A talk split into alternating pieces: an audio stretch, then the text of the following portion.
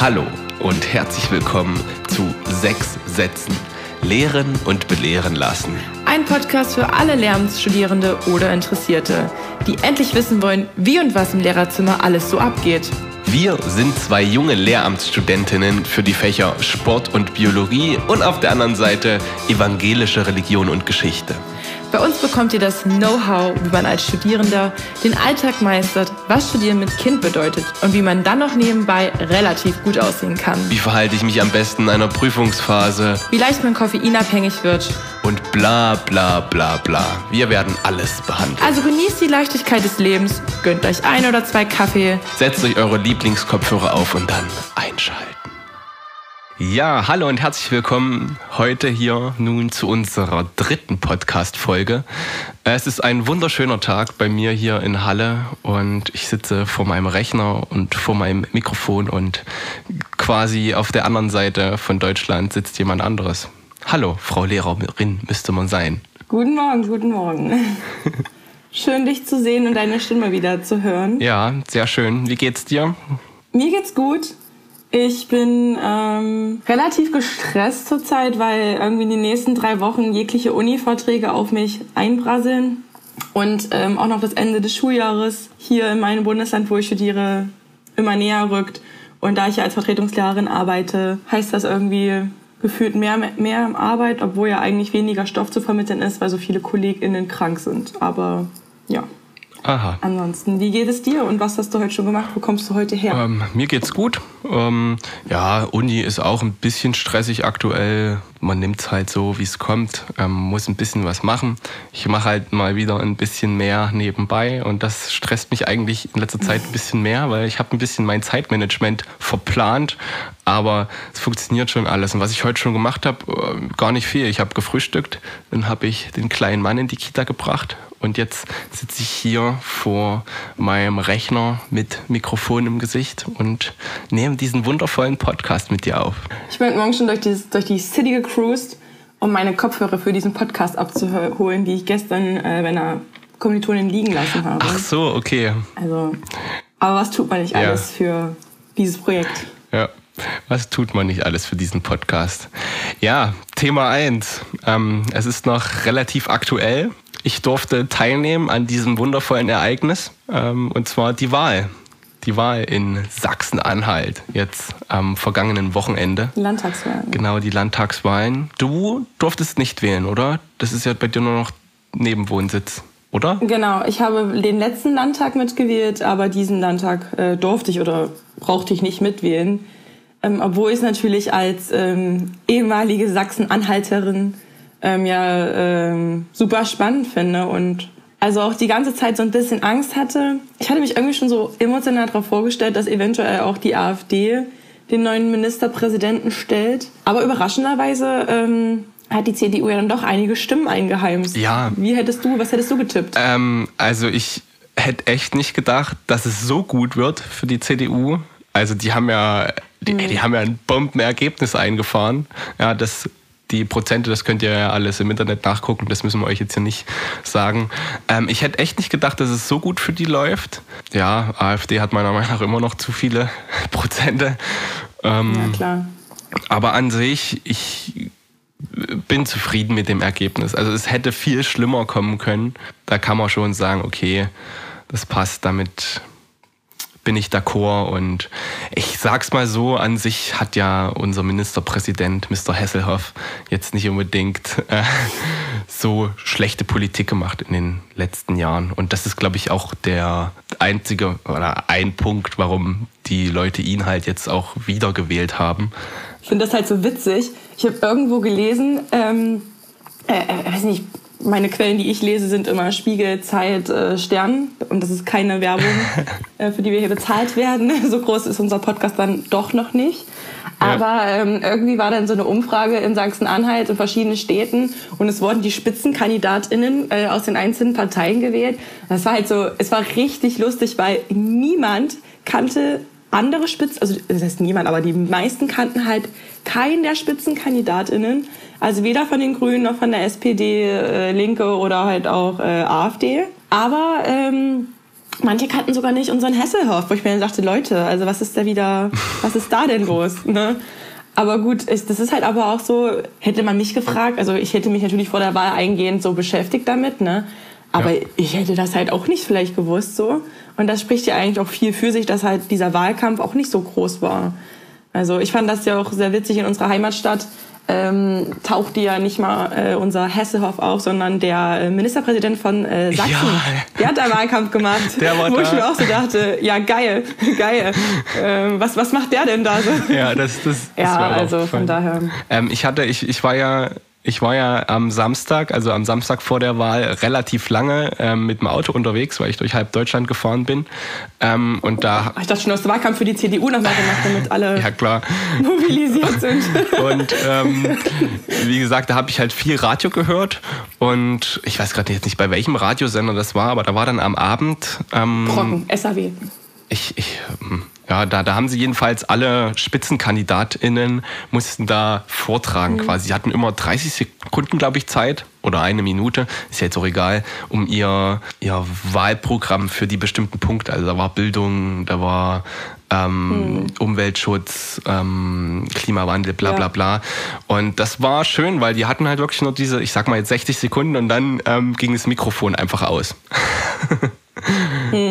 Ähm, aber die, die meisten haben es wirklich geschafft, wirklich auf diese eine Minute kompakt ähm, ihre Vorstellungen und ihre Wünsche sozusagen ähm, mitzuteilen. Und das, das war gut. Da habe ich dann nochmal so ähm, wirklich gehört, ah, okay, das machen die also. aber ich hatte ja vorher schon gewählt. Also ich habe ja Briefwahl gemacht. Ja. Haben, glaube ich, sehr viele. Ne? Aber das finde ich halt interessant. Ich glaube, dieses äh, Ergebnis von der CDU, das muss natürlich auch relativiert gesehen werden. Ich glaube halt, super viele haben halt CDU gewählt, nicht aus Leidenschaft oder weil sie halt so super dahinter stehen, sondern einfach, weil das die, äh, naja, was, hatten, was hast du denn für eine Perspektive, wenn die AfD in diesem Bundesland so, so stark ja. ist?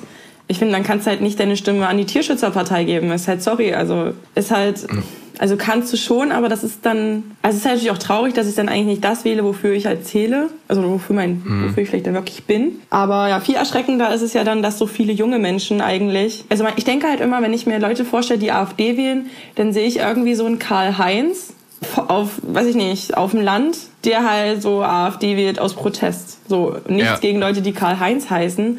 Aber wenn man sich dann halt Statistiken ansieht, haben halt vor allen Dingen junge Menschen ähm, AfD gewählt. Also natürlich auch die CDU, äh, das ist natürlich äh, klar. Aber es haben mehr Menschen, junge Menschen unter 30 die AfD gewählt als die CDU.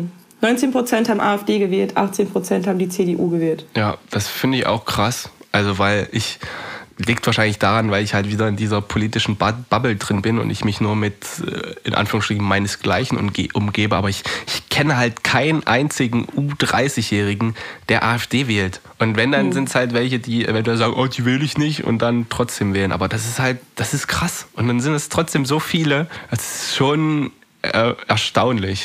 Aber auf der anderen Seite ist es halt auch Regionalwahl. Ja, also da wählt man ja dann eher den, den man kennt, als ähm, also würde würd ich sagen. Also ich, ich habe einen Bekannten, der hat im, im Wahlbüro gearbeitet und der hat halt gesagt, ähm, dass teilweise die erste Stimme war links und die zweite, also die Linke und die zweite Stimme war die AfD. Oder, oder halt andersrum. Die erste Stimme war AfD und die zweite Stimme war naja, die Linke. ich sag's halt immer so. Du kannst halt, du kannst halt so recht sein, dass du schon wieder links bist, ne? Ja, aber das ist halt so. ah, ich, ich verstehe es nicht. ja. Ähm, ich finde es wieder spannend, wie auf, auf was für ein Hoch die, die, CDU jetzt wieder ist dadurch. Also sie haben jetzt quasi die Landtagswahl gewonnen und dann ist gleich wieder uh, ähm, vielversprechend für die Bundestagswahl im September. Und ich bin mir aber, äh, da, da bin ich mir eine Million Prozent sicher, im, im September wird das ganz anders aussehen. Also ja. bin ich mir ziemlich sicher. Da wird definitiv keine drei vor dem Ergebnis der CDU stehen. Ja, ja. also nochmal zu den Zahlen. Das ist natürlich, das schwankt, weil ich jetzt hier Zahlen rausgehauen habe. Das schwankt natürlich immer jeweils. Ähm, ich hatte jetzt nochmal nachgelesen, ähm, bei den Jüngeren wählten 20 Prozent AfD, nur 17 CDU. Also, aber es ist trotzdem, das Ergebnis bleibt am Ende. Mehr. AfD wählten halt, ja. wählten halt mehr als äh, CDU. Und ich gebe dir ja total vollkommen recht, dass das sieht man ja auch bei der Bürgermeisterwahl jetzt äh, auf äh, Kommunal Kommunalebene, da wird man ja auch eher ja. nach Sympathie. Es sei denn, das ist jetzt, weiß ich nicht, die NPD oder weiß ich, irgendeine andere Partei, ne? Aber ähm, mhm. da unterscheidet sich natürlich auch in der Landtagswahl nochmal von der Bundestagswahl. Und ich glaube halt auch, dass die Grünen, die haben ja in Sachsen halt komplett schlecht abgeschnitten, da ja. auch ganz, ganz anders nochmal ähm, zum Tragen kommen. Und ja, wir müssen natürlich klar. immer noch äh, bedenken, wir sind hier, wir sprechen hier über den Osten. Und ich glaube halt schon, dass, das, dass es da halt ein Ost-West-Gefälle gibt. Ja, aber das, das ist zum Beispiel, das hat mein Papa gestern gesagt und das ist mir gar nicht davor so aufgefallen. Wenn in anderen Bundesländern irgendwas ist, also in den alten Bundesländern, dann wird immer von, von diesem Bundesland geredet, ja. Also hm. ja, Hessen, bla bla bla. Aber wenn in den neuen Bundesländern irgendwas ist, dann ist es immer der Osten.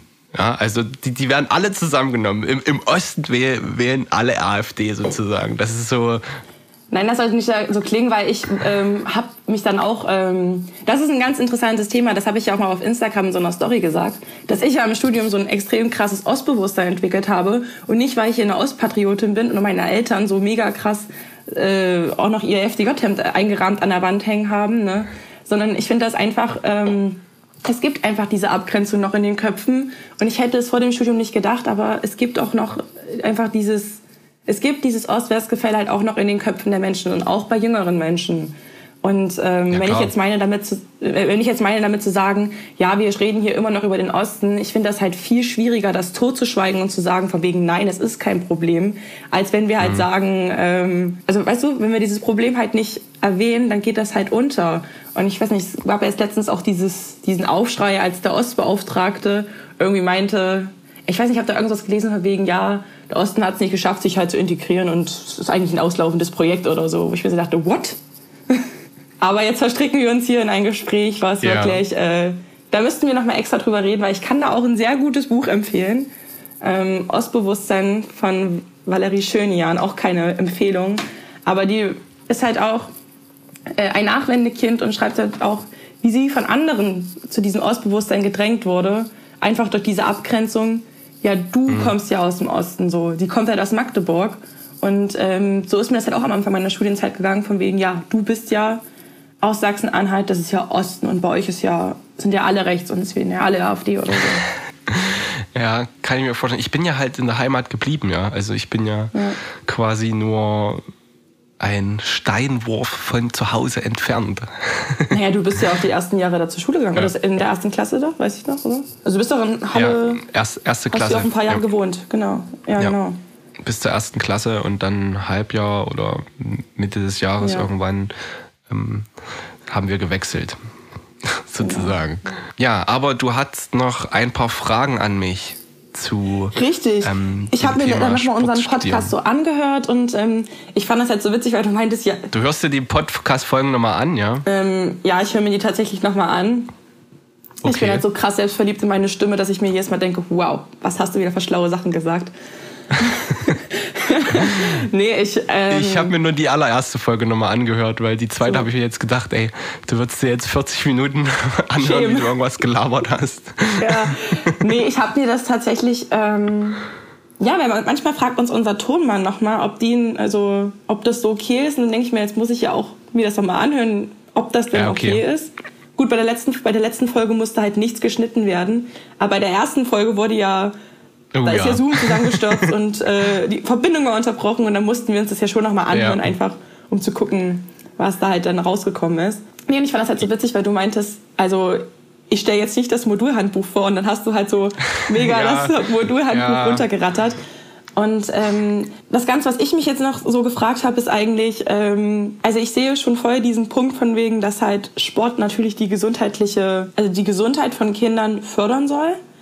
So, mhm. das ist ja sicherlich das Ziel von Sport, dass man Kinder an diesen Lebensstil ranführt, dass ähm, sie sich schon bewegen müssen. Und es gibt ja auch Studien, die beweisen, dass Kinder immer mehr äh, an Übergewicht leiden. Und das ist ja auch nicht gesund. Heißt aber nicht, dass dickere Kinder oder ähm, ja, unsportlich sind. Aber was ich mich frage, wie motivierst du denn unsportliche Kinder? Und damit möchte ich sowohl Kinder reinziehen, die vielleicht etwas ähm, mehr Gewicht auf den Hüften haben, trotzdem vielleicht aber gesund sind, aber auch einfach Kinder, die das nicht können. Weil ich erinnere mich zum Beispiel an SchülerInnen, die waren halt so krass unsportlich, ne? Die konnten das einfach nicht. Es hat deren Körper nicht hergegeben.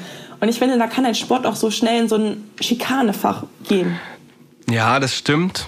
Ähm, letztendlich, beste Motivation sind immer Noten. Ja? Also zu sagen, hier, wenn du es nicht machst, kriegst du eine schlechte Note. Nein, das war natürlich. Ja, aber es gibt ja auch ähm, Kinder, die machen das. Und dann kriegen die halt so. Zum Beispiel, ja, ich konnte mein Leben lang nicht Bodenturnen. Ne? Ich kann keine Rolle, ich kann keinen Handstand. Ich kann, weiß ich nicht, was macht man da noch? Also wenn ich über einen Balken schwebte, dann dachte man eher, dass da ein Elefant gleich kommt.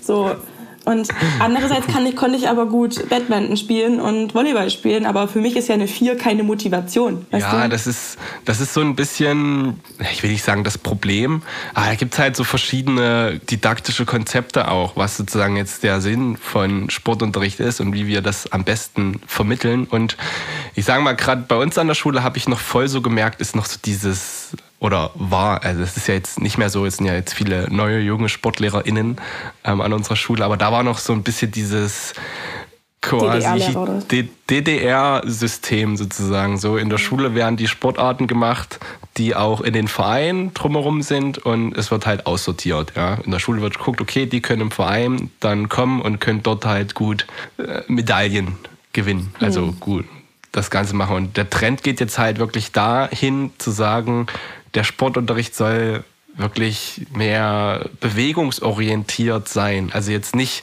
die müssen jetzt äh, den Flickflack am Boden können, sondern ähm, du guckst, was für Bewegungen sind jetzt halt für das Kind am besten, ja? Was, was ist dem, dem Kind möglich? Äh, ja, da, da, kann ich mich auch noch mal ein bisschen belesen, das noch mal genauer erklären. Da gibt es ganz viele verschiedene Konzepte und im Endeffekt machen wir jetzt gerade eine Mischung aus allem. Das heißt, wir versuchen trotzdem noch die, ähm, sagen wir, die großen Spielsportarten zu vermitteln, also vor allem die mhm. Regeln von Volleyball, Handball, äh, zum Teil Fußball aber es wird halt immer mehr geguckt, dass halt das Ganze an die Schüler auch angepasst wird. Ich, am Anfang dachte ich immer, äh, jetzt heißt Gerätturnen halt nicht mehr Gerätturnen, wo, wo kommt man da hin, wenn irgendwann nicht mehr geturnt wird. Aber ich sehe das jetzt auch mhm. schon anders, weil wenn ein Kind oder ein Jugendlicher wirklich Gerätturnen machen will, ähm, dann macht er das halt dann eher in seiner Freizeit in, im richtigen Verein.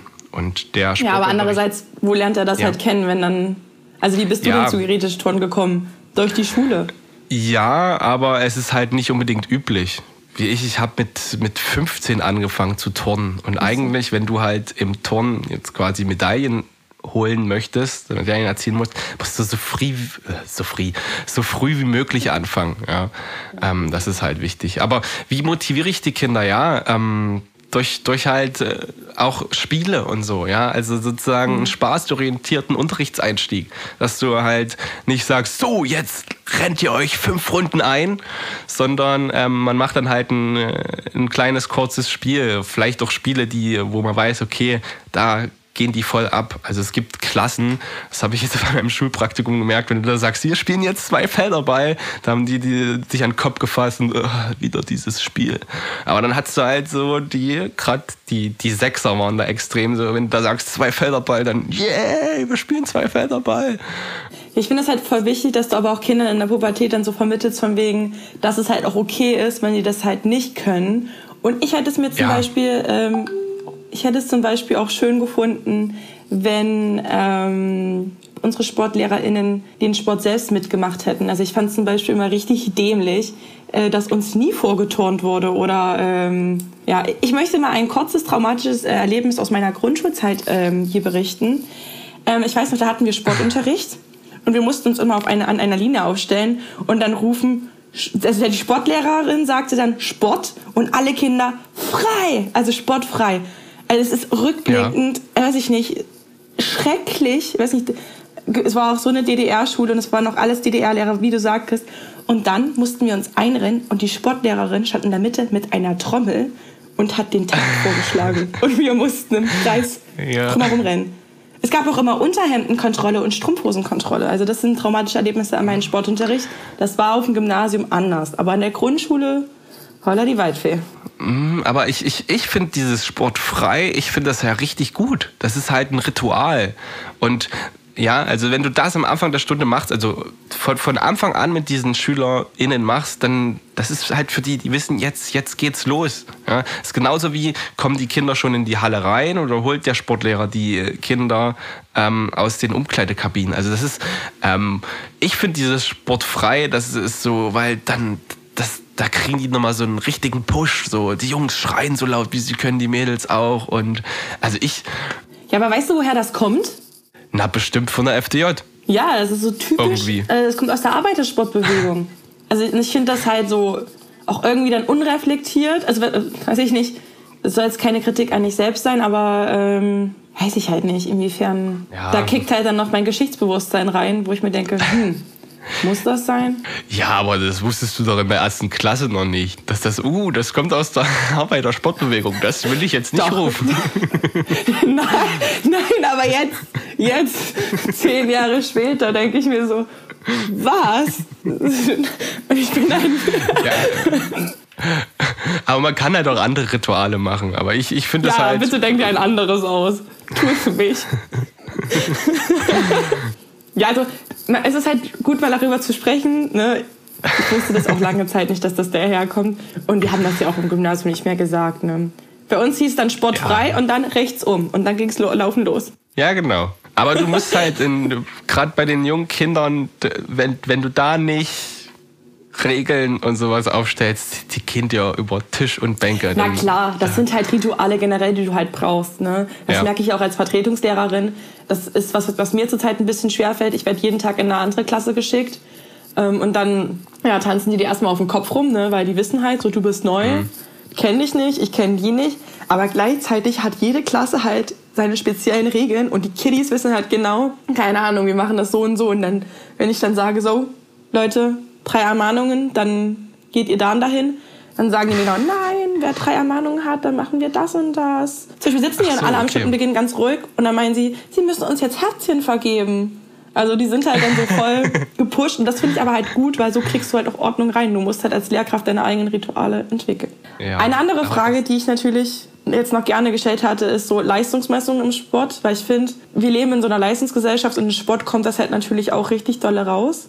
Das ist ein sehr schwieriges Thema. Wir haben, wir haben auch in der Uni mehrere Seminare wirklich nur zu diesem Thema gehabt, das, was man da eventuell besser machen kann, was es da für sozusagen Methoden gibt. Und ähm, klar, es ist halt wichtig, dass die SchülerInnen Noten kriegen, weil sonst, wenn die keine Noten, also wenn du sagen würdest, Sportunterricht gibt es keine Noten, dann, ja, dann sagen sich die pubertierenden Jungs, warum gehe ich denn jetzt zum Sportunterricht, wenn ich keine Noten kriege? Da kann ich auch schwänzen, sozusagen. Also es ist ja trotzdem wichtig, dass du dann am Ende des Jahres da wirklich repräsentativen Wert hast. Ja, dass wenn du da eine, sagen wir, eine Eins hast, das heißt voll erfüllt. Oder halt, wenn du eine Vier hast, so, mh, hm, ist vielleicht nicht ja. so optimal. ist jetzt schwer formuliert, aber es ist, ah, es ist, es ist auch schwierig, weil du halt jetzt teilweise, das habe ich auch bei meinem Schulpraktikum jetzt bemerkt, ähm, so unterschiedliche Leistungsniveaus in den Klassen hast. Also gerade durch Corona kam das jetzt, oh, die, die konntest null fordern.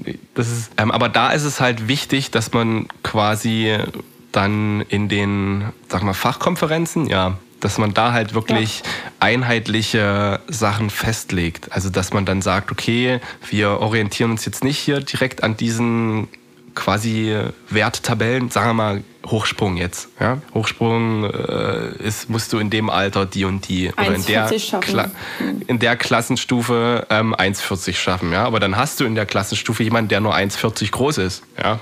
Das heißt, Hatten da musst du halt, jetzt mal unter die Latte durch. Und da musst du halt dann quasi als Fachkonferenz festlegen, okay, wie machen wir das? Ja? Oder mhm. was kann man quasi als Leistung erbringen, um dich dann im Endeffekt quasi zu verbessern. Ja? Also Mitarbeitsnoten geben also und ihr, so. Es ist schon dieser Trend, dass man, dass man das schon individuell auf eine Klasse anpasst. Dass man sieht, hier ist jetzt echt jemand drin, der ist klein, der schafft das nicht, 1,40 zu springen. Dann passt man das an. Ja, also jetzt ähm, an der Schule, wo ich zum Beispiel war, bei meinem Praktikum, haben wir das so gemacht, weil man hat halt echt gemerkt, die waren ein halbes Jahr zu Hause und haben halt keinen Sport gemacht, dass wir beim Hochsprung die Körpergröße genommen haben und dann da eine bestimmte Zentimeterzahl abgezogen haben. Ja, dann war aber irgendwann der Punkt ähm, erreicht, dass die großen, also die sehr großen Schüler ja viel höher springen mussten im Vergleich zu den kleinen Schülern aus der Klasse. Und dann haben wir halt das ähm, so immer eine Excel-Tabelle eingegeben nach den alten Werten und dann mal nach den neuen Werten, also die neuen, wenn man Körpergröße minus so und so viel Zentimeter. Mhm. Und ähm, dann haben wir halt festgelegt, okay, ähm, bis zu der Körpergröße macht es halt Sinn, nach der in Anführungsstrichen neuen Methode zu bewerten und alles, was dann darüber ist, macht es eher Sinn nach der ähm, alten, also nach den Werten, so wie es im Buch steht, sozusagen, zu gehen. Und ähm, ja, man muss dann halt so einen Weg finden, dass es halt quasi für die Schüler am besten ist. Also die, ähm, die Lehrer haben dann dort gesagt, okay, wir bei den Kleinen sozusagen gehen wir nach dem Bewertungsmaßstab bei den größeren nach dem Bewertungsmaßstab und die, die sozusagen dazwischen sind, geben wir einfach zwei Noten, einmal nach dem in Anführungsstrichen neuen Bewertungsmaßstab und dann nach dem alten und nehmen da halt sozusagen den Mittelwert daraus. Und ja, du hast ja immer noch die Möglichkeit auch wirklich Mitarbeitsnoten zu geben. Ja? Das heißt, mhm. wenn du einen Schüler hast, der einfach ja, so ein, so ein Adi, adipöses oder adiposes, adipositas, halt so ein, ein, etwas dickeres Kind. Mhm. Und du merkst einfach, ja, das kann halt einfach nicht so schnell laufen, das kann halt nicht so hoch springen, das kann nicht so weit werfen, aber es strengt sich halt an. Du siehst, dass dieses Kind, das, das, das, das hat Bock, das will. Dann hast du da natürlich die Möglichkeit, da also diesen Kulanzbereich. Okay. So, das war jetzt, glaube ich, schon wieder sehr viel auch geschwafelt und Aber auch wirklich. Ähm, jetzt wirklich so Fragen, die gut waren. Also, ja. gut, jetzt lobe ich mich sehr Ja, das, Fragen, das stimmt, gute Fragen. Aber ich, ich glaube, wenn du mir die Fragen jetzt halt in ein, zwei Jahren nochmal stellst, das heißt, wenn ich dann wirklich ähm, Lehrer bin und dann nicht nur fünf Wochen an der Schule war, wie jetzt in meinem Praktikum, sondern dann wirklich ähm, wöchentlich da bin und auch ähm, gefühlt jeden Tag Sportunterricht mache, dann wird das sicherlich auch anders laufen. Ja, klar. Und ich meine Noten, also dieses Thema, wie bewerte ich und kann es eine Schule ohne Noten geben, das wäre vielleicht sogar ein Thema, ja. was man nochmal anders besprechen könnte. Das stimmt. Aber so viel zu Sport, ja, zu meinem Fach. Ähm, wir haben uns ja heute vorgenommen, dass wir mal ein bisschen über deine Fächer, beziehungsweise über eines deiner Fächer reden. Und da haben wir uns ja Religion rausgesucht. Genau. Ähm, evangelische Religion. Ja. Und ja, erzähl uns doch einfach mal, wie, wie ist dein Studium so aufgebaut? Wie muss man sich das vorstellen? Ja, man kann sich das eigentlich vorstellen. Es ist eine Frage, wie kann ich mir das vorstellen? Es ist ein Studium, was natürlich an der theologischen Fakultät abläuft und ähm, ja, in verschiedene Bereiche gegliedert ist, die die Theologie ähm, letztendlich irgendwie ausmachen. Also ähm, ich habe Basis- und Aufbaumodule und jeweilige Module gehen natürlich dann ins Staatsexamen ab, also rein. Also ich studiere auch nicht Bachelor-Master-System, sondern für das Staatsexamen. Und das sind dann zum Beispiel ähm, Basismodule im ähm, Bibelkunde heißt das.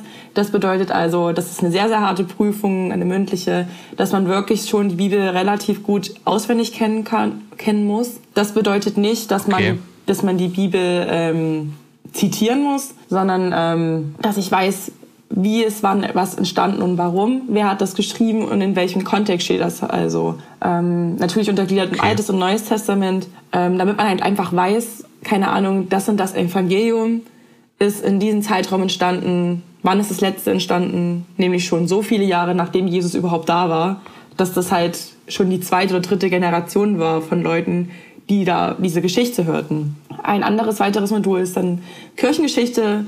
Das ist natürlich das, was ich äh, sehr mag, einfach aus dem Grund, weil ich ja auch Geschichte studiere und das ist so das Nonplusultra. Du beginnst irgendwie so im Jahr Null ähm, und endest irgendwie 1900, weiß ich nicht, 1990 so ungefähr, ein bisschen später vielleicht noch und äh, hast dann so die Gründung der EKD, also äh, Christ, evangelische Christen in Deutschland sind ja unter, der, unter dem Dachverband der evangelischen Kirche Deutschland. Aber da hast du natürlich auch Christen im Nationalsozialismus, Christen der DDR, Christenverfolgung. Also genau. Ein Modul, äh, ein Fach, was ich überhaupt nicht so gut leiden kann, ist systematische Theologie. Es fällt mir halt super schwer.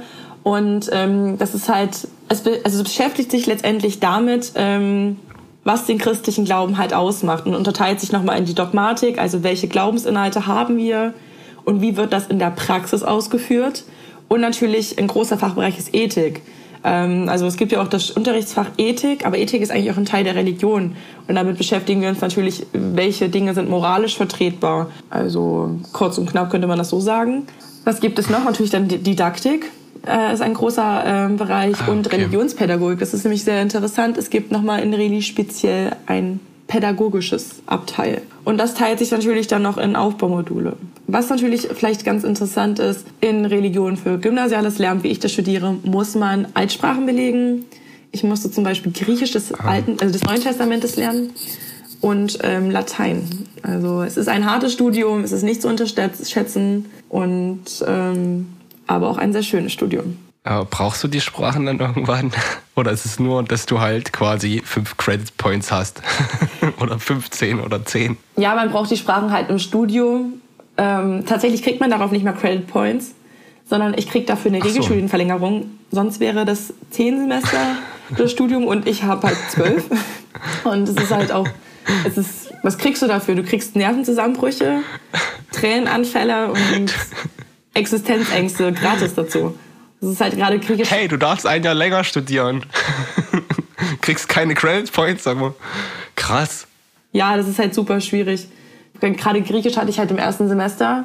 Ich hatte da auch einen Typ, der hat so krass genuschelt. Ich habe auch immer nie verstanden, ob der gerade Griechisch spricht oder Deutsch. Also es war halt absolut schrecklich, ne?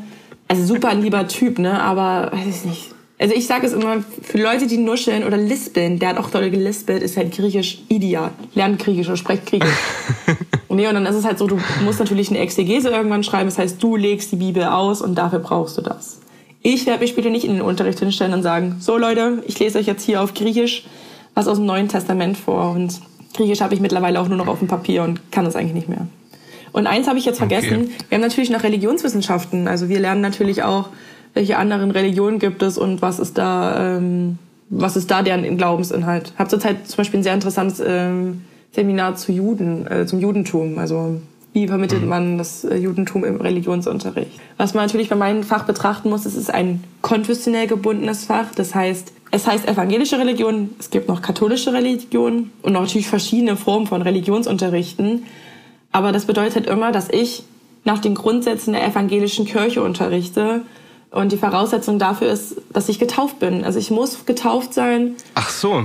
Und genau, und kriege auch meine Erlaubnis für den Religionsunterricht nicht vom Staat, sondern von der Kirche. Und das finde ich halt schon krass, weil ich hätte mich auch schon öfters mal beworben als, oder einmal beworben als Religionsunterricht in der Grundschule, also Vertretungslehrerin. Und da wurde ich halt abgelehnt mit der Begründung, naja, sie brauchen halt ihre Vokation und die verteilt mir die Landeskirche. Und die Kirche ist da halt auch so drauf, dass sie sagt, nein, vergeben wir nicht, erst wenn sie ihr Staatsexamen haben. Und dann denke ich mir immer so, Leute, ich darf halt Krass. Mathe und Deutsch unterrichten, aber halt nicht das Fach, wovon ich Ahnung habe und eigentlich studiere. Also, also dürfte ich jetzt zum Beispiel, ich dürfte gar nicht Religionsunterricht unterrichten, weil, weil ich bin ja nicht getauft. Nee, dürftest du nicht. Also du kannst es studieren, aber du darfst es halt nicht unterrichten in dem Sinne. Aber Was? es ist halt, ja, das ist halt total krass. Okay. Ähm, und äh, das Besondere an Reli ist ja auch, dass es ja das einzige Fach ist, Fach ist, was ja im Grundgesetz steht. Also es gibt kein anderes Fach neben Sport oder Bio, also also Sport, Bio, Geschichte steht halt nicht im mhm. Grundgesetz, aber halt ähm, Religion. Also im Artikel 7, ich glaube Abschnitt 3 steht das im, Reli äh, steht das im Grundgesetz. Dass es ein ordentliches Fach ist Krass. und auch bewertet werden darf. Und das kommt natürlich äh, daher, das stand schon in der Weimarer Reichsverfassung, ne? aber es ist halt auch ein Fach, was immer instrumentalisiert wurde. Also sowohl in, zu Zeiten der Nationalsozialisten als auch in der DDR versuchte man natürlich mit Religion Einfluss zu nehmen.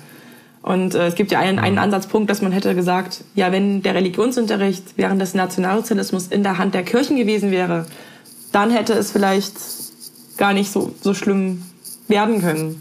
Obwohl das natürlich auch streitbar ist, ja. weil es gab ja auch ja, die mhm. deutschen Christen, dass sie selbst Nazis waren. Also schwieriges Thema, aber auf jeden Fall, nein, du dürftest nicht Religionslehrer werden. Krass. Genau, und das ist halt auch so eines der Angriffspunkte für ganz viele Leute, dass sie halt sagen so, ja, wie kann das denn sein? wir leben hier in Staat und Kirche sind getrennt und dann kommt da jemand aus der Kirche und macht Unterricht. Hast du dir das Studium so vorgestellt? Also als du dir gedacht hast, ich will Religionslehrerin werden, ähm, hast du dir gedacht, okay, das Studium wird so ablaufen? Oder hast du dir gedacht, so, ich habe nie gedacht, dass ich so viel für die Sprachen lernen werde?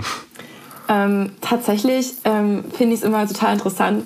Ich wollte ja ganz, ganz lange was anderes machen. Ich wollte ja immer Jura studieren Und dann im, ähm, hm. im Abi, ich habe mündliches Abi in Reli gemacht, hatte ich so wie eine Eingebung. Also zu mir hat nicht Gott gesprochen, aber ich dachte mir so, wenn ich an meine ganze Schulzeit zurückdenke und ich bin nicht gerne in die Schule gegangen, weil ich, ich war halt immer oft so ein lautes, freches Kind und ähm, ich wurde halt auch nie besonders von Lehrern oder von LehrerInnen gefördert.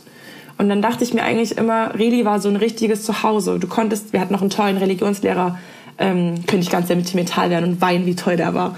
Ähm, es war halt immer so ein Fach, wo du hingegangen bist und du konntest halt deine Meinung sagen. Es war nicht nie was falsch. Es sei denn, es war jetzt irgendwas, was total rassistisch, antisemitisch war oder. Also weißt du, es war halt so eine Geborgenheit. Mhm. Und ich finde, wir leben halt in so einer Gesellschaft, in so einer Leistungsgesellschaft, dass wir immer abrufen müssen. Und das war halt in Rede nicht so. Du bist da hingekommen und diese Diskussions- und Dialogskompetenz war da halt einfach viel gefragter. Und das finde ich halt teuer in diesem Fach. Und deshalb wollte ich das unbedingt studieren, um Kindern halt auch so ein Zuhause in der Schule zu geben. Und ähm, vom Studium hätte ich mir halt auch so erwartet, dass das total geborgen ist. Und ähm, also ich war ja nie krass, krass, krass, krass, krass, krass gläubig, schon gläubig. Aber ähm, ich dachte halt auch, mit das Studium bringt mich auch so weiter in meiner Glaubensfindung. Aber gleichzeitig muss ich eher sagen, das hat, es ist ein wissenschaftsorientiertes Studium und da ist halt kein Platz für Glaubensfragen. Also, weißt du, du gerade jetzt, wo ich so viel weiß, mhm. fällt mir dieser Glaubensaspekt halt super schwer. Das heißt nicht, dass ich Atheistin geworden bin, aber ich, ich weiß das von vielen Kommilitoninnen, dass das erst später so wiederkommt. Und das ist halt auch okay, weil Glaube ist halt nie konstant. Also du kannst halt deine Meinung immer wieder ausloten und das ist natürlich auch im Glauben mhm. so. Ich war natürlich total blauäugig. Also ich wusste nicht, dass ich Altsprachen lernen muss. Ich habe mich da halt eingeschrieben, mhm. dachte mir, ja, mache ich jetzt, ne? Und dann saß ich da beim Ersti-Frühstück und dachte mir, was? Griechisch? Was? Latein? Und ähm, ja, also ich dachte mir so. Stelle ich mir bei dir gut vor. so, wieso? ah, nee. So, ich stelle mir gerade vor, wie du da so sitzt so und was? Ich muss Griechisch machen? Mit der Bämme noch in der, genau im Mund. So. Was? Griechisch? ja. nee, also ich hätte mir halt auch so voll mehr erwartet, dass ich einen interreligiösen Dialog habe. Und ich muss sagen, leider ist an meiner Uni Religionswissenschaften als Lehrstuhl schon seit vier Jahren nicht besetzt. Und das finde ich halt auch absolut kritisch zu sehen. Ich hatte ein Basismodul zu tanzenden Derwischen. Das ist eine muslimische Sondergruppe, die äh, Drogen nehmen und dann irgendwelche wirren Texte schreiben. Ähm, okay. Ja, also das hat mir halt nichts für den Religionsunterricht so gebracht. Und also ich finde schon, du wirst, ich finde es wichtig, dass du ein Bibelkundewissen hast, weil du solltest schon wissen, wo was ist. Und auch Kirchengeschichte, mhm. da sehe ich total den Sinn. Aber ich finde das halt oft, wir lesen halt Texte über Schleiermacher oder von irgendwelchen anderen großen Theologen und da sehe ich halt oft nicht die Brücke zur Schule. Aber ich sehe die Brücke hier mehr als zum Beispiel in Geschichte. Gleichzeitig haben wir auch eine sehr mangelnde Didaktik. Ich habe immer das Gefühl, Reli hat einfach keine Didaktik. Das höre ich aber auch von ganz, ganz vielen anderen Unis und dass das halt erst im Ref so richtig losgeht. Was sich auf jeden Fall bewahrheitet hat, ist diese Auseinandersetzung mit schwierigen theologischen und noch ethisch-moralischen Fragen. Also das ist da auf jeden Fall drin ich hatte ja nie Religionsunterricht, ja. Ich, ich war ja von Anfang an immer im, im Ethikunterricht und so. Mhm. Und ich kann mich halt nur an unseren Reli-Lehrer an, an unserer Schule erinnern, der immer so, so ein ganz ruhiger ähm, Herr war. Und ähm, deshalb so mein Vorurteil, so, so was, ja. was so ist, ist so, dass, dass ReligionslehrerInnen oder generell, dass, dass hier alles mit den zehn Geboten regelt. Ist, ist das der Fall? Wirst du irgendwann so eine, so eine Lehrerin sein, die dann, wenn, wenn sich zwei, zwei streiten, du gleich so, so achtet auf das oder das? nee, ich glaube nicht. Also na klar, die zehn Gebote sind natürlich äh, universell, ne? Aber in den zehn Geboten steht ja nicht, du sollst dich nicht streiten. Also Nein, also ja okay. Natürlich ähm, kannst du damit argumentieren, aber auf dem Schule vielleicht nein, würde ich nicht machen natürlich kannst du damit immer argumentieren und gerade so in ethischen Fragen, zum Beispiel du sollst nicht töten, mhm. da würde ich jetzt zum Beispiel, ähm, kannst ja bei Krieg oder so damit argumentieren, ja steht eigentlich da, du sollst nicht töten. Dann ist ja die Frage, ist halt Krieg töten oder ist das was anderes? Aber natürlich würde ich, ähm, könnte man als Religionslehrer natürlich immer mit Jesus argumentieren. Ne? Jesus, der Vorzeigemensch schlechthin, der halt nur kluge Sachen sagte und ähm, ethisch immer fast gut handelte. Aber ansonsten glaube ich eigentlich. Aber ich glaube, dass äh, Religionslehrer so sehr versöhnt immer so sind, so sehr auf Nächstenliebe aus und Und das ist ja auch mhm. irgendwas Gutes. Also ich glaube halt immer noch daran, also ich finde dieses Fach halt auch super wichtig und für mich spielt es, ich finde, für mich ersetzt das halt auch Ethik nicht, weil ich finde, ich habe letztens eine Studie gelesen, dass es für Kinder auch ganz wichtig ist, die Religionsunterricht besuchen, dass es nicht wichtig ist für die, was das für eine Religion ist, sondern aber, dass die halt eine Religion haben. Und ich finde es halt immer schwierig, und das ist auch mein Problem an Ethik, wenn da vorne halt ein Atheist steht, der dir erklärt, wie eine Religion geht. So, das ist halt für mich nur eine Religionskunde. Das hat aber für mich nichts damit zu tun, diesen Glauben wirklich einwandfrei zu repräsentieren. Und an dieser Stelle möchte ich halt, ich finde halt unser Reli-Modell selbst weiß ich nicht, so ein bisschen kritisch. Aber es gibt zum Beispiel in Hamburg ein sehr, sehr cooles Modell, das heißt Hamburger Modell. Und da gibt es halt einen Religionsunterricht für alle. Das heißt, es besuchen mhm. Jüdinnen und Jüdinnen, Juden und Jüdinnen, Muslimas und Muslime, ähm, Aleviten, Hinduisten, Buddhisten, alle einen Religionsunterricht. Und bis letztes Jahr sah das halt mhm. halt so aus, dass der schon in der Hand der evangelischen Kirche war, aber immer VertreterInnen dieser Religion eingeladen wurden. Weil natürlich finde ich es selbst, mhm. äh, ich, ich kann nicht realistisch den Koran vermitteln oder kann nicht sagen, so Leute, Hinduismus, ich kann auch nur diese Fakten runterrattern. Aber wenn dann mhm. ExpertInnen kommen und dir sagen, wie es läuft, dann finde ich das halt klasse. Jetzt ist dieser Religionsunterricht aber gerade im Wandel. Nämlich, es wird jetzt so sein, dass alle Vertreterinnen einer Religion diesen Unterricht wieder vertreten. Das heißt, es kann ein, eine Jüdin dir auch den Islam erklären oder das Christentum. Finde ich super, dass sie das können. Und natürlich hat ja jede Religionsgemeinschaft äh, das Recht, einen eigenen Religionsunterricht anzubieten. Mhm. Das heißt, sie müssen dann einen Vertrag schließen mit dem jeweiligen Land. Aber dann frage ich mich halt wieder, wie realistisch und wie, ähm, weiß ich nicht, mir fehlt gerade das Wort dafür, aber wie, ja gut, dann bleiben wir bei realistisch. Vertretbar? Ja, wie, ja genau. Ja. Kann ich das halt dann vermitteln wieder? Also ich kann es ja auch nicht, deshalb okay, würde ich das halt anderen halt auch, weiß ich halt auch nicht, ob die das halt so gut können. War heute eine sehr interessante Folge. Also ich wusste das den Großteil ja gar nicht, weil ich interessiere mich halt nicht so für den Religionsunterricht. Aber es ist schön mal, das alles so von dir gehört zu haben, wie das halt auch vor allem das Studium funktioniert. Also ich glaube, du könntest mir jetzt stundenlang, ähm, ist ja teilweise, wenn wir telefonieren, können wir uns ja stundenlang über bestimmte Themen unterhalten. Ähm, und ich, ich glaube, das ist auch, weil du halt in dem Thema so gut drinstehst. Also. Ich finde es halt auch voll wichtig, weil ich habe halt auch oft den, das Gefühl, dass halt die meisten Menschen überhaupt nichts über andere Religionen wissen. Und ich finde, das ist mhm. halt ein sehr, sehr guter, also das finde ich halt Pflicht, irgendwie in der Schule das vermittelt zu bekommen.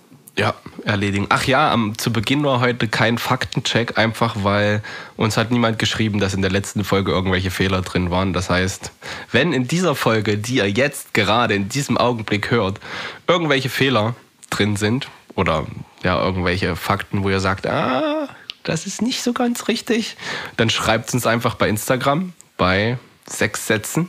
Ansonsten grüßen wir unseren Tonmann. Diese Kategorie haben wir letztes Mal vergessen. Ja, ja. Und ich frage Liebe dich. Grüße an dich. Was ist dein Lied der Woche? Mein Lied der Woche. Oh, ich bin gerade wieder voll im. Ich habe jetzt die letzten Abende immer Felix auf der Gitarre vorgespielt. Mhm. Und bei uns zu Hause gibt es gerade den Konflikt, ähm, ich soll mehr Kinderlieder spielen, weil ich spiele eigentlich nie Kinderlieder für Felix. Und mein Lied der Woche habe ich gestern Abend erst für Felix performt. Okay. Und zwar ist das Rocking All Over the World. Oh, nein. Oh. Okay. Von Status Quo.